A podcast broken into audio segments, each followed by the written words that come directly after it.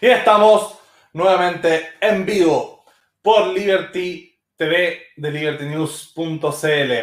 Hoy día vamos a hablar sobre el pobrismo. ¿Qué es el pobrismo?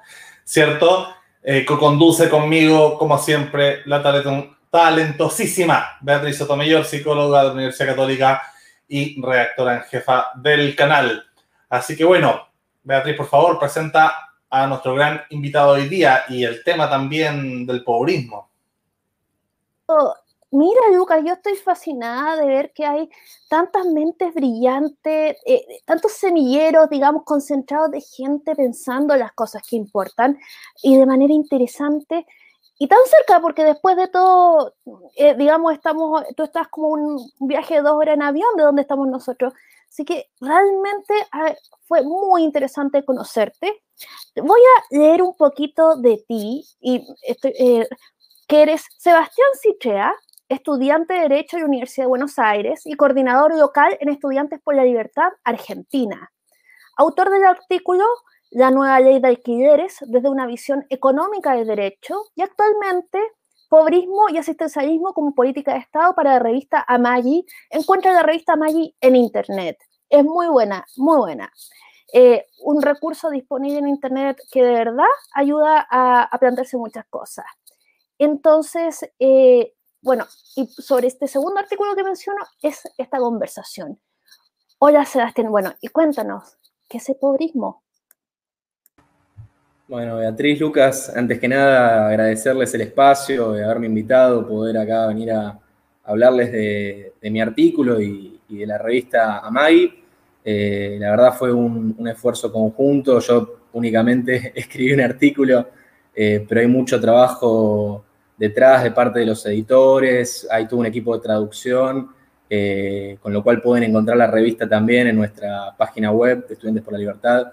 Eh, podrán encontrarla en inglés, también para otros eh, hablantes.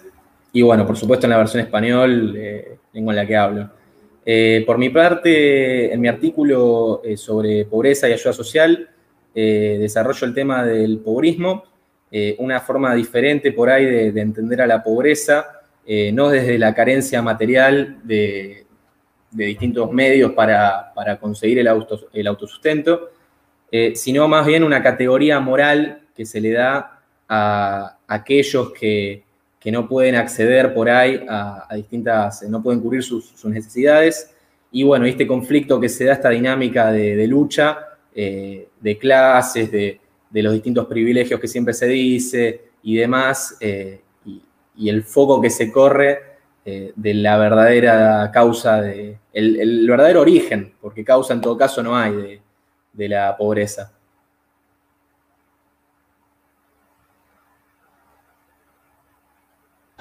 Sí, quería partir eh, conversando, Sebastián, justamente sobre este concepto que das em, sobre la idea de que somos, que la, que la, mm, el estado natural del hombre es la pobreza, ¿cierto? Que una primera idea que quizás es contraintuitiva para los que nacemos en una modernidad burguesa urbana, sobre todo, em, que es todo el mundo occidental finalmente, y gran parte de su, de su aliado y los que han vivido en el capitalismo. Hay una impresión y probablemente sea un poco el éxito de la idea de izquierda, sobre todo entre la gente joven, Em, que vivió y se desarrolló en, cierto nivel o de cierto umbral de riqueza hacia arriba, que la gente es pobre por culpa del capitalismo, ¿cierto? Como si hubiese habido una primera instancia em, de riqueza y luego de eso se, repartió, ¿cierto? Hay un, hay un, juego de suma cero inicialmente, de decir, bueno, eh, estos son los, los límites de la riqueza y, y acá sí hay algunos que tienen mucho, por eso es que hay otros que tienen poco. Entonces el centro está mal pelado, la torta está mal repartida, como se dice en, Chile.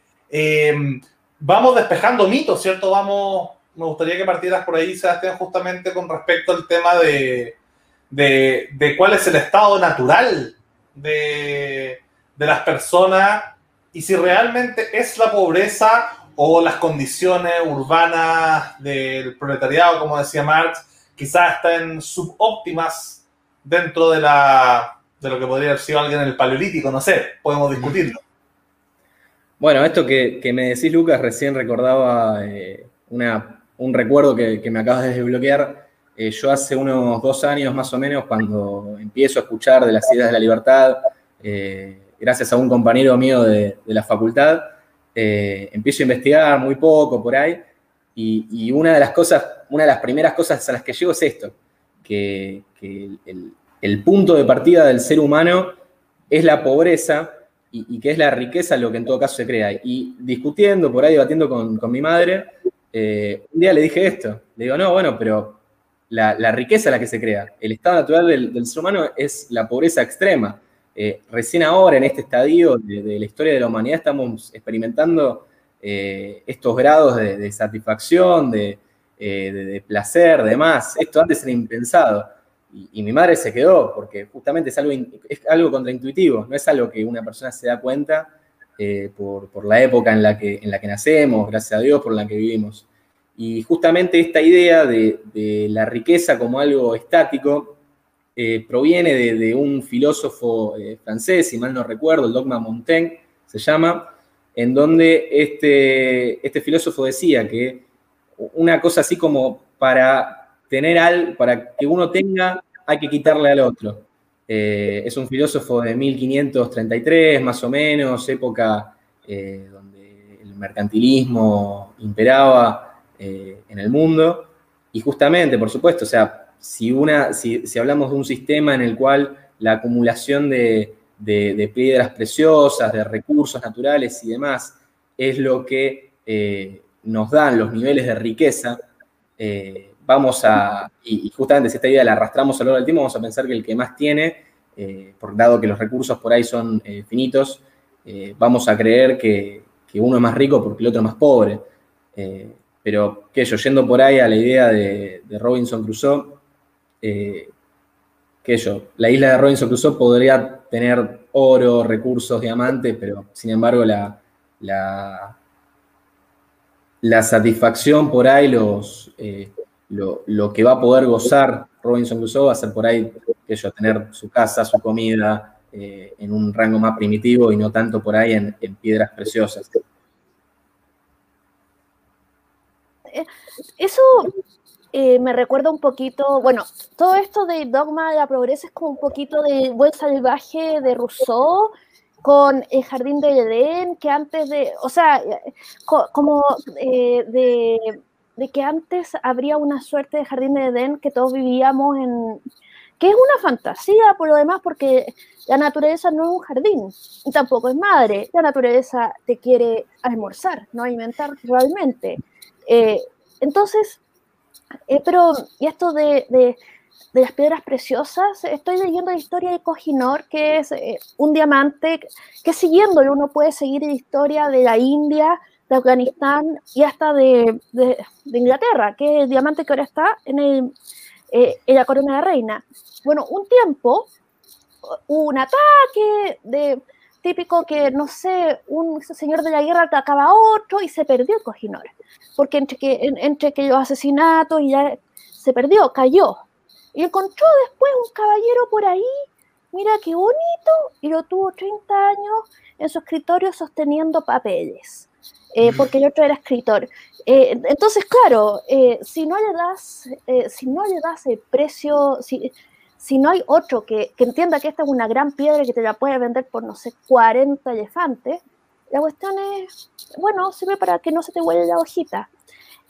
pero lo que yo quería ir es que esta ideología de, de pobrismo, digamos, es súper, es muy buena para generar animosidad, eh, digamos, eh, dividir y vencerás, que si yo soy un caudillo populista y quiero atizar, eh, quiero atizar, tú eres pobre porque te robó, etcétera, etcétera, porque ese es el problema.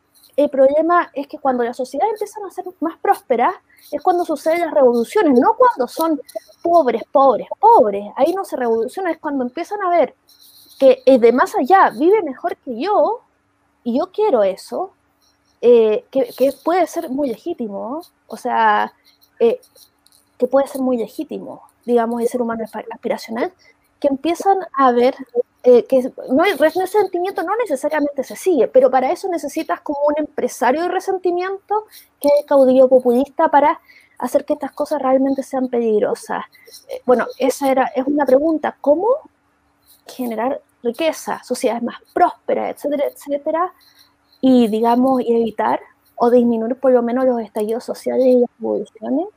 Esa es la madre cordero de, de todas las preguntas quería complementar un poco con, con lo que decía Beatriz, o sea, al menos como cuando mencionaban, ¿cierto?, el paraíso, eh, esta idea idílica que, que, puede ser la isla de Robinson Crusoe, si es que, no sé, tiene, comercio, o el paraíso, o cualquier sistema, me recordaba al inicio de, de, lo que yo consideraría eh, socialismo, la idea socialista igualitaria sobre todo, eh, quizás previo al socialismo, estaba en el pensamiento Em, católico de, de, de, Tomás Moro, ¿cierto? Tomás Moro escribe la utopía y en esta isla utópica no había propiedad privada, por ende no había esto malestar. Y ahí, de hecho, se gesta mucho antes que, que, Marx o, o, los jacobinos, mucho antes ya se estaban gestando las primeras ideas de los levelers, ¿cierto? Y de los cavadores eh, británicos eh, en base a esta idea de utopía sin propiedad privada.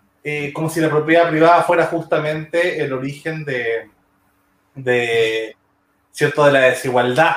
Em, y un pensamiento que ya lleva 400, 500 años, entonces, claro, se ha ido sofisticando, pero el sentimiento parece ser el mismo, ¿cierto? Este sentimiento de, de que de la desigualdad que mencionaba Beatriz, ¿cierto? Es la causa de todos males y uno puede encontrar, ¿cierto? Desde Tomás Moro hasta Piketty últimamente, ¿cierto? Comentando y atacando un poco la, la lógica de la desigualdad, así que ahí me suma la pregunta de Beatriz.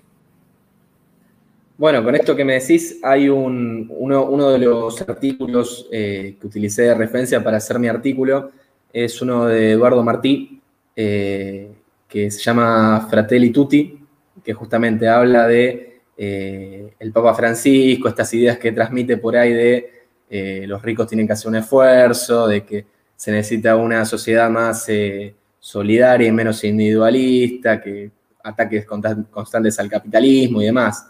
Eh, que ello, de esa tradición de pensamiento por ahí, hay, hay parte del, problema, si se quiere, justamente por los ataques constantes a, este sistema que proponemos nosotros, que, creemos que es el, generador de riqueza, que, es el, capitalismo. Nosotros lo que creemos eh, como liberales proponemos un sistema eh, de mercado, por supuesto. Se pueden discutir, a ver, yo en ese sentido no soy un, liberal dogmático. Eh, no, que yo, cuestiones de derecho natural, no, si bien las, las apoyo y demás, no, no creo que se, sirvan por ahí para, el debate, justamente por, por, ser una cuestión por ahí axiológica. Eh, pero sí nosotros proponemos un, sistema de mercado que por ahí, en, mi artículo al menos, eh, pueda proporcionarle un colchón a la gente que, no pueda valerse por sí mismo, más en contextos eh, de países latinoamericanos como en el que vivimos nosotros. que yo, alguien que por ahí quisiera apostar ahora en Argentina a un sistema totalmente, alguien que quisiera privatizar la, salud totalmente por ahí, eh, se chocaría con mucha gente que, no pudiese acceder y demás. Eh, sin embargo, nosotros plantamos el foco en, un sistema de mercado, que se respeten los contratos, que haya seguridad jurídica, eh, la propiedad como, principio para, poder generar mayor riqueza y, demás. Ese, es el norte. después, sí, el Estado podrá implementar por ahí medidas auxiliares para, para poder ayudar a las personas que, no puedan eh, por ahí competir o demás, pero el foco siempre tiene que estar en, una mayor autonomía para las personas, siempre. Uf, voy a devolver la voz a, Lucas. Me recordaba un poco la frase, ¿cierto?, de que repite muchas veces Gloria Álvarez, no sé de quién originalmente, pero es, es cierto esta de la izquierda ama tanto a los pobres que los multiplica de alguna forma. Y, yendo un poquito al concepto de, de pobrismo, hay, una, hay quizá una idea un poco, mm, un incentivo perverso quizá en un sector ideológico que lo que hace es sobrevivir a través de, em, de la precarización, ¿cierto? Entonces, de alguna manera es, es complejo para ellos em, solucionar esta temática o quizás hay una izquierda que ya superó eso y la, otra vez, ¿cierto? Veíamos y discutíamos en el programa mm, acá el debate que tuvo Harari, Joel Harari hace poco, ¿cierto? Con, con Michael Sandel. Eh, y, discutían justamente mucho sobre el tema de, de para, para Sandel, que es un tipo eh, de esta whole left norteamericana, eh, la nueva izquierda había abandonado, ¿cierto? Lo, lo, a la clase trabajadora y por eso se había ido con Trump porque estaba muy preocupado de los temas postmateriales de alguna manera, ¿cierto? Estaba preocupado de los temas de esta, de esta nuevo, los temas progresistas, ¿cierto? Las minorías sexuales, las minorías raciales, em, las problemáticas de género. ¿Eso será, quizás tendrá un punto Sandel con respecto a eso de que em, de alguna manera la izquierda, entre comillas, se rindió con el discurso del, del pobrismo estoy pensando obviamente no en Chile y Argentina, sino quizá en Estados Unidos, en Occidente, en Europa, em, que al final igual van marcando el, tambor y el ritmo de, las demás izquierdas occidentales democráticas. Entonces, de alguna manera, ¿crees que, que hubo un cambio con respecto a esto y que, em, y que quizás, no sé, debe, debe pasarle usted en Argentina que cada vez que hay un tema complejo sale el tema del aborto y, se divide la en otro eje constantemente, ¿no? ¿Cómo ves tú esto de, de, una izquierda que sigue pegando el pobrismo versus una nueva izquierda, el libro negro de la nueva izquierda, así voy a citar a tu contemporáneo, o sea, eh, de alguna manera, ¿cierto? Este, esta nueva izquierda que plantea los temas eh, más postmateriales de alguna manera. Yo creo que cuando hablamos de izquierda, o sea, con esto que me decís, eh, trato de verlo de, dos, de, dos ramas diferentes. Por un lado hay gente eh, en el poder que le conviene seguir alimentando esta idea del pobrismo, que, lucra con, los pobres, que no les conviene que la gente progrese, eh, que eso sí eh, es por ahí el ala que yo malintencionada, totalmente, mismo que yo con, las ideas de Gramsci por ahí, meterse en, la cultura, en la educación, demás, para, para justamente llegar a, a, la revolución por ahí, metiéndose por, otras ramas totalmente distintas eh, para poder acercar el, mensaje. Y por otro lado también creo que hay que yo, una izquierda que no, no es malintencionada, pero eh, sigue ese tipo de ideales. Eh, justamente, que yo, por ejemplo, con, la cuestión de los privilegios por ahí, o bueno, ahora que me dicen el tema del aborto, esta cuestión de, no sé, si sos hombre no podés opinar que son cuestiones que, a uno por ahí le choca, pero eh, tienen que ver con esta cuestión del polilogismo de Mises, esta cuestión de que una persona por, su raza, su género, eh, su, sexo, lo que fuere, su ideología, eh, de hecho, vos sos, vos sos, vos sos un privilegiado o un facho, por ejemplo, porque no, no podés ver tus privilegios. O sea, no, no podés entender, como naciste en la clase media o en la clase alta, no sos capaz de comprender eh, o, entender que vos pensás como pensás porque naciste ahí. ¿Qué pasa? Ahora, lo, extraño es que esto no nos lo dice un chico eh, de la villa que está en un comedero. Esto me lo dice un tipo que o está en el mismo nivel social que yo o incluso más alto. Entonces ahí es raro, ¿cómo podés vos eh, descubrirte a, vos mismo como explotador y, yo no? Ahí hay, una, contradicción. Y creo que también este polilogismo del que hablamos eh, es lo que hace por a la gente decir, y también, o sea, por un lado hace que diga, no, bueno, esta persona no me puede entender, está equivocada y, por eso es eh, capitalista, es liberal, es facha, lo que fuere. Eh, y también un problema que tenemos, de hecho, los liberales, que es el dogmatismo. uno que yo, al no, no dialogar con el otro, o, no leer a Popper, de hecho, eh, llega, llega, puede llegar a pensar que, tiene una, verdad absoluta, que es un iluminado y que su misión en el mundo eh, es transferir este conocimiento y, eso te lleva a no querer escuchar al resto. Entonces yo, yo veo, veo eso. ¿Por qué se da ese fenómeno? ¿Por qué está pasando? ¿Qué, pasó en el mundo liberal? uf, de, usted cierto desde, desde Student for Liberty, que, que, esta organización internacional eh, que está interconectada, bueno, eh, está en Latinoamérica fuerte, nació en Estados Unidos desde el seno del sector más libertario, eh, han, han, podido ver, no sé si protagonizar, pero al menos ser, estar en el palco de todo este cambio y, y, y auge de cierto liberalismo y libertarianismo más de derecha, más clásico. Eh, ¿qué, ¿Qué ha ido pasando justamente? Porque, claro, si uno ve a Popper o ve a Stuart Mill o ve algunos clásicos, el liberal se identificaba políticamente por ser los hombres de diálogo, los hombres y mujeres de diálogo. O sea, liberal casi sinónimo de pluralista, liberal casi sinónimo de dialogante durante siglo XIX y siglo XX. Y hoy día, si uno se mete a las redes, también se encuentra como liberal, sinónimo de intransigente, de fanático, de dogmático. ¿Qué pasó ahí? ¿Qué pasó ahí con, con Javier Milei allá, con Axel Kaiser acá? ¿Qué, pasó a, tu vista que, hubo cierto este, esta, este retroceso en cuanto a esta característica actitudinal que, que mostraban los liberales como, ¿cierto? Como, como los paladines de la tolerancia y el diálogo? Yo creo que es una cuestión de polarización en ese sentido. Eh, estamos en una época por ahí que eh, nuestras ideas prácticamente no tienen voz. Recién ahora estamos viendo eh, pequeños, pequeñas luces de, la libertad, por así decirlo. Eh, y esta por ahí constante, que yo, ataque o golpe es el peligro por ahí que nos lleva a, radicalizarnos. Eh, yo mismo, de hecho, hace, cuando apenas arranqué con estas ideas, eh, me, veo, veo mi, mis tweets por ahí o, o, distintas cosas, me veo muy radical a lo que estoy ahora. Eh, es mi, mi, época oscura, no me arrepiento, no me, no me enorgullezco.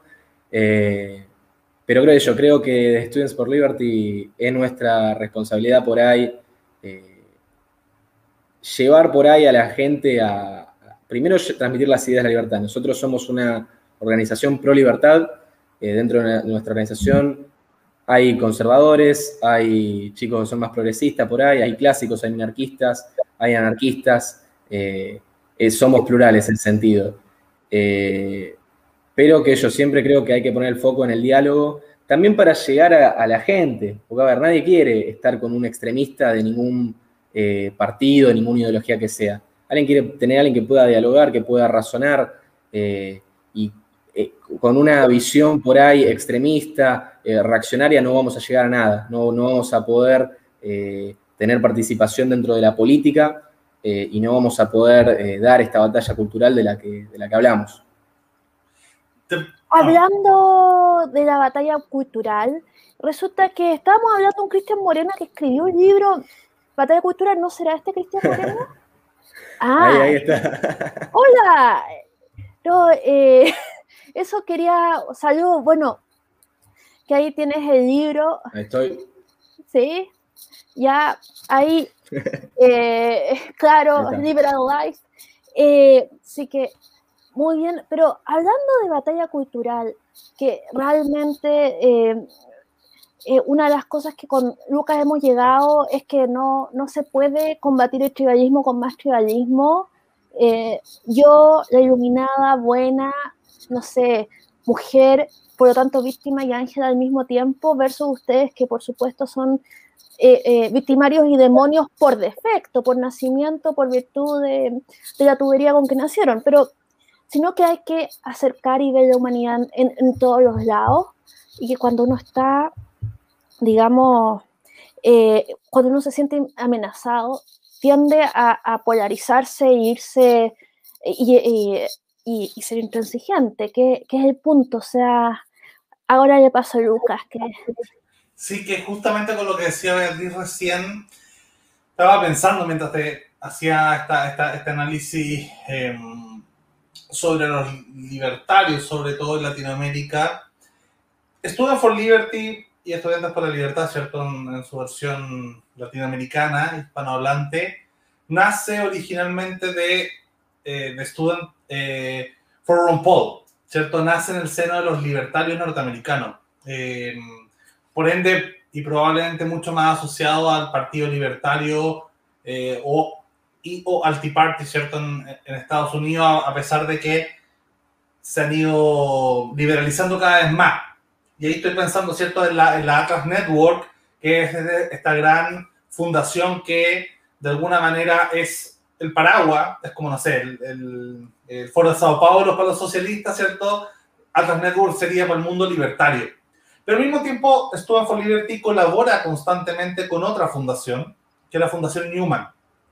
Eh, y la Fundación Newman eh, es una fundación alemana que pertenece o que está ligada al partido, al, FDP, al, FDP, al, Free Democratic Party, ¿cierto? Alemán. Eh, y ellos son parte del Internacional Liberal, son parte, ¿cierto?, de, del partido de Renew Europe, que es el grupo de, Macron, ¿cierto? En, en, América Latina tienen, un, tienen ligación con Relial. Eh, y si nos vemos a ese, a ese sentido, yo pienso en otro tipo de liberales. Pienso en los liberales europeos, estoy pensando en el Partido Liberal Demócrata Europeo, estoy pensando en, en, en, en el March de Macron, ¿cierto? En Ciudadano, en España, que sí es un liberalismo un poquito más Em, dialogante en el centro, ¿cierto? Mientras este otro libertarianismo un poquito más dogmático. Yo creo que, bueno, generalmente esta batalla cultural para mí es tender un puente entre esos dos mundos, porque de alguna manera todos esos grupos estilo ciudadano, en marcha, francés y español, partieron muy desideologizados, ¿cierto? Partieron como un grupo como de centro, neutral, punto medio, lo bueno y lo bonito, busquemos lo mejor de, de la socialdemocracia y el conservadurismo, el neoliberalismo y, una cosa bien desaguada. Y, y los libertarios al revés, son como, oye, ¿sabes qué? Esto, esto y esto dice Hayek, y esto dice Mises, esto dice Rothbard y esto y, y, han sido más dogmáticos. El ideal para mí, ¿cierto? Es que cuando estos mundos empiecen a dialogar, uno agarra más sustancia y los otros agarran más posibilidad de, em, de, diálogo, ¿cierto? Aprendizaje democrático y salir de ese 1% que representa los libertarios, 3% en su máximo eh, los libertarios electoralmente en, Estados Unidos. Y pasó en Argentina justamente con Spert, que, que, que cuando se, se, se, convirtió en nicho bajó en su, en su posibilidad de votación y sacó más o menos ese porcentaje. Entonces, de alguna manera, sé que habían otros más liberales de la otra línea, ¿cierto? A lo, a lo, a lo Vargas Llosa, quizá, que veían buenos ojos en Macri por razones pragmáticas y, pasa mucho que, en general se divide en eso. O sea, uno elige una opción pragmática eh, que me imagino a, cada uno en su país no le gusta mucho, a nosotros no nos gusta Piñera, ¿cierto? A, allá nos gusta mucho Macri, pero, pero después si ve la otra opción es solamente atrincherarse. ¿Cómo ves tú el diálogo entre estos dos mundos? Estoy pensando en ese centro liberal demócrata y ese mundo libertario eh, más académico, que ha tenido más éxito en los think tanks que electoralmente. ¿Ves posibilidad de puente entre ese mundo cultural, sobre todo desde, desde, desde, ese palco privilegiado, ¿cierto? Que es Student for Liberty para observar eh, esta relación entre esos dos mundos? Yo creo que, que por ahí teniendo, y teniendo en cuenta la situación actual que, vimos en Argentina, por ejemplo, con, la constante violación a, a nuestros derechos fundamentales, a la Constitución Nacional. Eh, no, podemos quedarnos, o sea, no nos podemos quedar únicamente eh, en el think tank, eh, el club de ideas, si se quiere, porque no, no, no, no le sirve a nadie. No, el liberalismo tiene que ir más allá, el liberalismo tiene que tener su, participación en la política, a nadie le sirve quedarse en la torre de marfil. Tampoco nos sirve por ahí ser tibios eh, y, no, no, no, tener ninguna incidencia, no llegar adelante nuestras ideas eh, y demás. Eh, el macrismo en Argentina tuvo sus cuatro años donde, donde tuvo el poder, tuvo la, posibilidad de hacer cambios. hay un grupo bastante grande dentro de este partido que, que no comparte las ideas con nosotros, hay otros que sí. Pero, por supuesto, cuando vemos a, la persona, al, rival que tenemos enfrente, eh, no nos dejan con muchas opciones, la verdad. Eh, teniendo en cuenta que el kirchnerismo, eh, con, todo su historial, el apoyo a, la dictadura de, Maduro, el coqueteo con Evo Morales y demás cuestiones, más todas las medidas. Ahora nosotros, de hecho, ahora son las son y 36, en una hora y media más o menos arranca un toque de queda acá en Argentina. Eh, no podemos circular desde las 2 hasta las 6 de la mañana. en Chile de las 9 de la noche. En Chile, de las 9 de la noche hasta las 6 sabía. Así que por eso, es, es una mezcla de dos cosas. No nos podemos quedar en la Torre de Marfil, pero también cuando tenemos participación política no nos podemos, no podemos ser tibios. Tenemos que tomar, tenemos que defender los, derechos de las personas eh, y tenemos que apuntar a, un sistema de mercado eh, respetuoso de las libertades individuales eh, y que apunte al progreso. Entonces, ellos si, si, se van a sumar a, esta idea de los distintos partidos, bienvenido sea. pero en el medio no, no, no podemos seguir haciendo eventos y, y comunicando ideas y, no hacer nada. Hay que, hay que meterse en el barro y hay que dar eh, la batalla en todos lados, inclusive a nivel político. ¿Cuál crees tú que serían las medidas así como, vamos, o sea, que, hubiese dicho, mira, sabes que si Macri hubiese hecho estas dos cosas, pucha, sabes que yo hubiese estado, hubiese quedado conforme con este gobierno?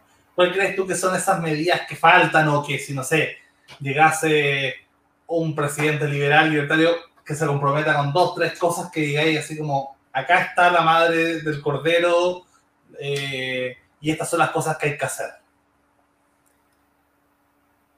Si tengo que pensar en medidas eh, así de forma rápido, creo que uno de los principales puntos es el tema del gasto público eh, y la presión impositiva que sufrimos las personas. Hay, un, unos, yo eh, me, dedico más por ahí a la parte de derecho, filosofía, pero hay gráficos que muestran que, la sociedad argentina trabaja la mitad del año, más o menos, algo así, eh, pagando impuestos únicamente, eh, teniendo en cuenta lo, que afecta esto no solamente a las personas, sino a las pymes. hay, que, hay que achicar el, Estado en ese sentido. Hay muchas, hay secretarías, ministerios a mansalva aquí eh, otra cuestión importante también es eh, la legislación laboral que tenemos en Argentina. Eh, tenemos una legislación laboral que, es em, anti, trabajador, por así decirlo, anti empleado, porque prefiere, prefiere proteger excesivamente por ahí, desnaturalizar las relaciones laborales y, darle un, una, encerrar en una bola de cristal al trabajador y con estas medidas por ahí que toma, imposibilita que otras personas entren al trabajo. Conseguir un trabajo en Argentina es muy difícil. Eh, más, más hablar de, la cantidad de, trabajo negro eh, no registrado que tenemos en Argentina, justamente porque es asfixiante. Eh, no, se puede, no se puede trabajar, no se puede emplear ni siquiera. Esa, esa, es otra, otra cuestión. y una tercera medida por ahí, saliendo del plano impositivo y el, el plano laboral, tal vez sería una reforma de la justicia. Eh, yo que, provengo, soy estudiante de Derecho por ahí, eh, no sé, eh, mucho el tema no lo tengo muy estudiado, pero sí pasaría por ahí, hay, hay, una deuda con, los juicios por jurados aquí en Argentina, hay una, hay, hay, los procesos son muy largos, la Corte Suprema de Justicia está desbordada, se habla de crear tribunales de arbitrariedad que crearían una cuarta instancia, pero no, no, va al caso. Eh, esos por ahí serían puntos importantes. Tal vez también reformas a nivel de educación, eh, con un sistema de vouchers y demás, pero creo que esos serían los puntos eh, importantes para, para crecer. Beatriz. Yo estaba pensando, está, metiéndome en esta idea de la batalla cultural, que si bien quizás no es la mejor manera de ponerlo, pero por pero pero un buen descriptor, cuando los liberales decimos que bueno, que hay que darle primacía al mercado y el mercado y el mercado, resulta que deberíamos dar una buena, mejor explicación de lo que es el mercado, o sea, de, o de lo que nosotros nos referimos. Eh, porque resulta que nosotros nos gusta esta espontaneidad, que cada cual tiene su propósito, digamos que, que, lo puede definir por sí mismo, que puede colaborar con otros. Y todo esto al margen del Estado para generar valor. Eh, no, no es, una cosa mucho más, digamos, utópica que solamente eh, que, solamente eh, el mercado como, como se entiende. O sea, digamos, se puede explicar que esto te permite a ti definir tu propio propósito y que, y que no lo definan por ti, porque eso es el colectivismo, que definen por ti el propósito. Entonces, cuando dicen el mercado, el mercado, el mercado, eh, digamos, eh, un poco más, porque, no, porque los liberales tenemos mística, eh, eh, no hay, la libertad es súper sexy de vender. Y una cosa que estaba diciendo don Giovanni que, y que yo comparto y que a quien tú citaste, es que la izquierda perdió el rock.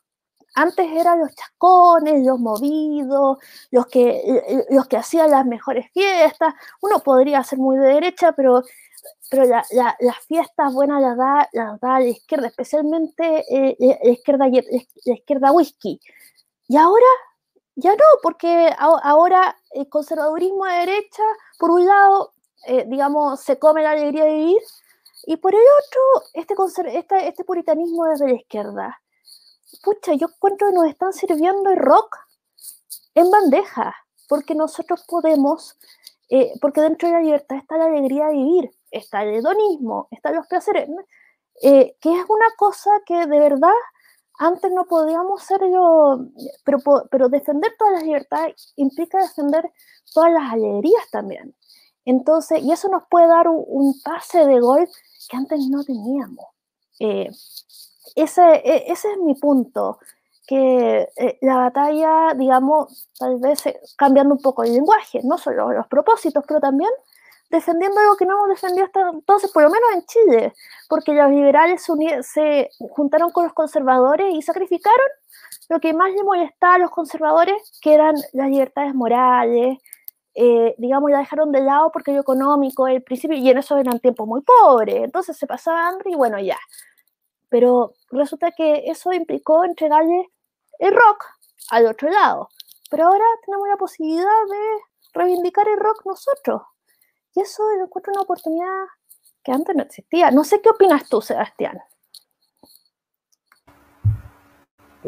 ahí está. Con esto que me decís, eh, pienso, hay, hay un libro, ahora salió hace poco, yo todavía no lo leí, eh, creo que se llama eh, la, derecha se volvió rebelde, una cosa así, la rebeldía de la derecha, que, supuestamente habla o sea, hace un análisis de todos los distintos las distintas corrientes dentro del liberalismo, del conservadurismo, del libertarianismo, demás, eh, y ve esta cuestión de que, fue perdiendo la izquierda por ahí.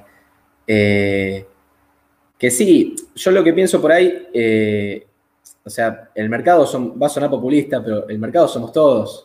cualquier persona que va, que intercambia.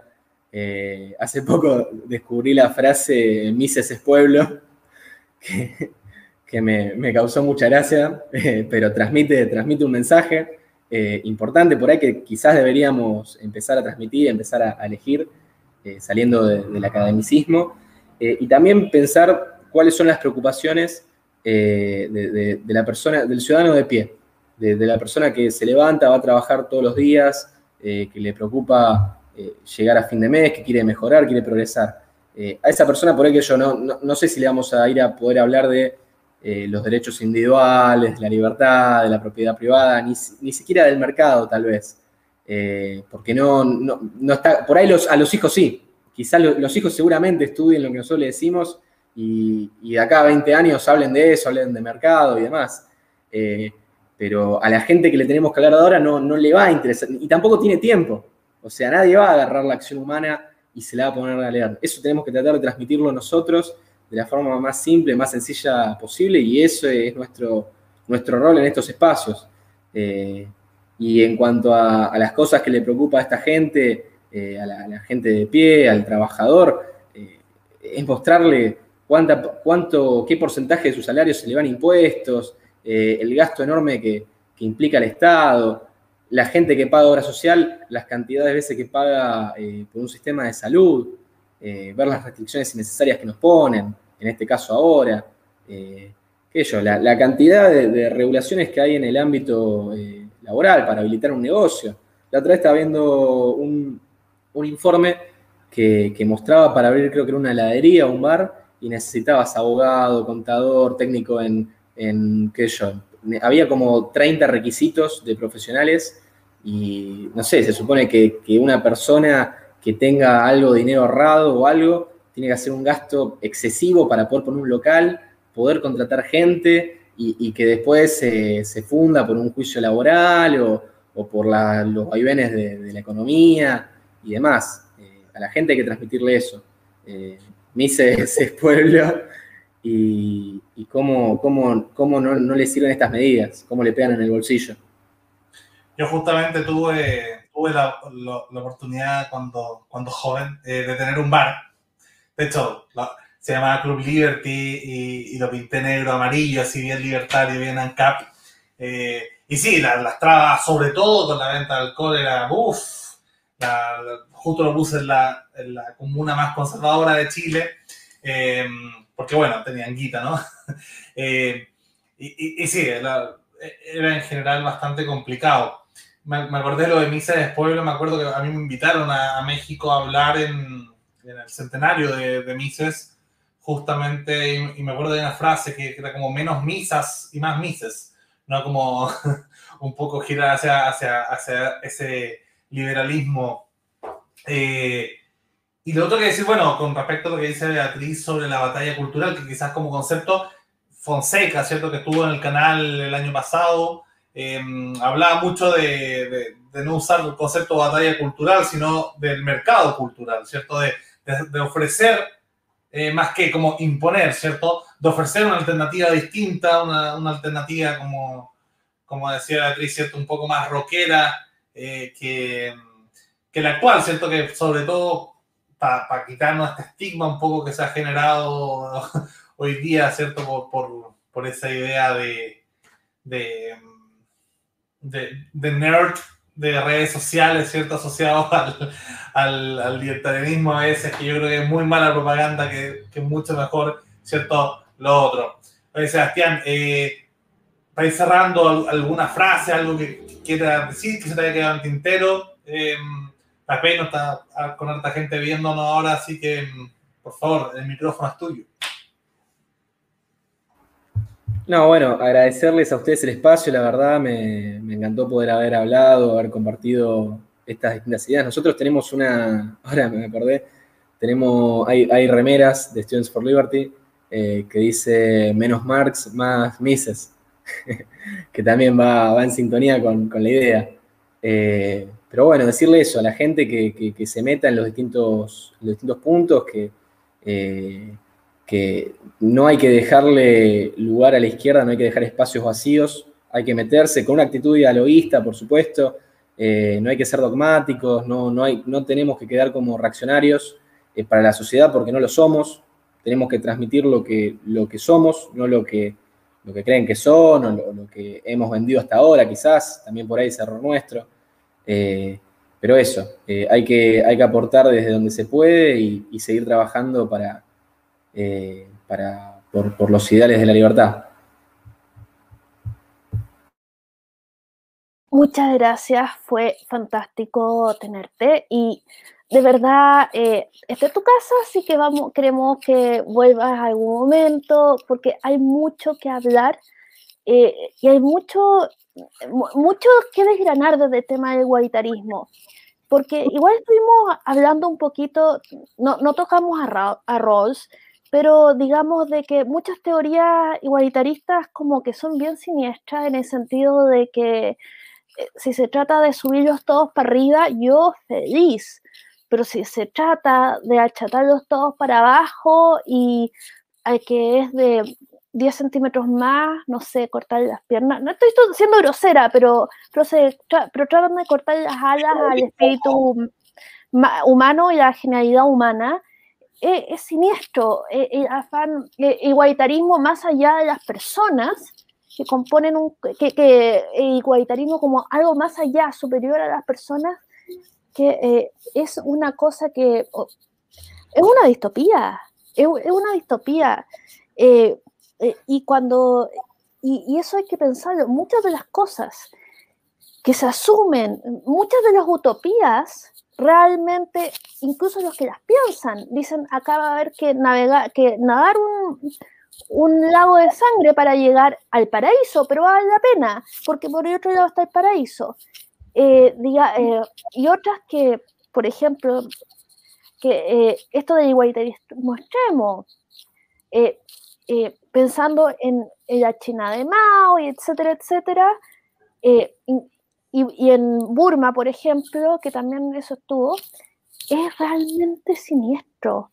Y eso como que no, no lo piensan, es como, no piensan que si, que si consiguieran lo que quieren, eh, estarían muy, muy, muy jodidos. Y eso me da mucho miedo. Y otra cosa, yo que soy feminista liberal, eh, hablando de, de, estos deseos que, que, se quieren tener, pero, pero que en realidad serían tu perdición, la idea, porque la, idea de que eh, la base de que capitalismo es, eh, e, es lo que nos mantiene a las mujeres oprimidas. Eh, cuando, digamos, cuando en realidad el capitalismo es lo que nos ha ayudado más porque nos ha permitido independizarnos, tener poder adquisitivo propio, eso, digamos, nos ha permitido acceder al mercado de que es este espacio colaborativo en el que todos podemos en el que todos podemos florecer. Si bien no nos ofrece certeza, no nos ofrece seguridades, pero que, nos, pero que no nos corta las alas a, priori, eh, digamos, y, no lo ven. No, no ven que la pastilla anticonceptiva es hija del capitalismo, es hija del progreso tecnológico y que lo, natural es, es embarazarse, es, es, pasar el tiempo embarazada. Y eso es lo que la naturaleza manda o nos diseñaron para eso y no es lo que, la manera que queremos vivir. Queremos ser más que seres biológicos. Entonces, también lo del liberalismo es decir, ya, esto es lo que tú quieres, pero ¿estás seguro que es lo que tú quieres? ¿Te has imaginado eh, en, una sociedad igualitarista? ¿Te has imaginado volviendo a, a, lo agrario y sin acceso a la tecnología? ¿Te has imaginado? Y eso también, podemos tener rock, pero también podemos ofrecer, digamos, utopías mucho más cercanas a la mano y que no implican nadar lagos de sangre. Eso, sorry, que me, me inspiré al final, eh, eh, qué espanto, qué atroz, que uno se inspira al final y que ahí y lanza todos los cartuchos. Sí, tuvo, tuvo bueno, el discurso, la arenga final. Justamente me acordé de lo que decía un ministro de, de, de Economía chileno, eh, que bueno, lo dijo cuando era ministro de Educación, que había que sacarle los patines a los niños. Eh, bueno, después te fuiste el ejemplo de Mao, yo no, quiero decir que Isaguirre era, eh, estaba a ese nivel, pero, pero sí, justamente el igualitarismo a veces en su versión más soft, volviendo un poquito a la, a la democracia, ¿cierto? a veces, claro, puede ser más quitarle los, los patines y la gracia, yo creo, es entregarle patines a todos los que sean posibles, ¿cierto? Así que bueno, Gracias, Beatriz, por la palabra final. Gracias, Sebastián. Recomendamos, ¿cierto?, el artículo en la revista Amai, donde escribe mucha gente de Student for Liberty, ¿cierto?, donde Sebastián escribió el artículo del pobrismo. Así que lo invitamos, ¿cierto?, a leer ese y otros artículos más. Así que muchas gracias y nos vemos en la próxima entrega. Recuerden suscribirse al canal Liberty TV y darle clic a la campanita. Muchas gracias.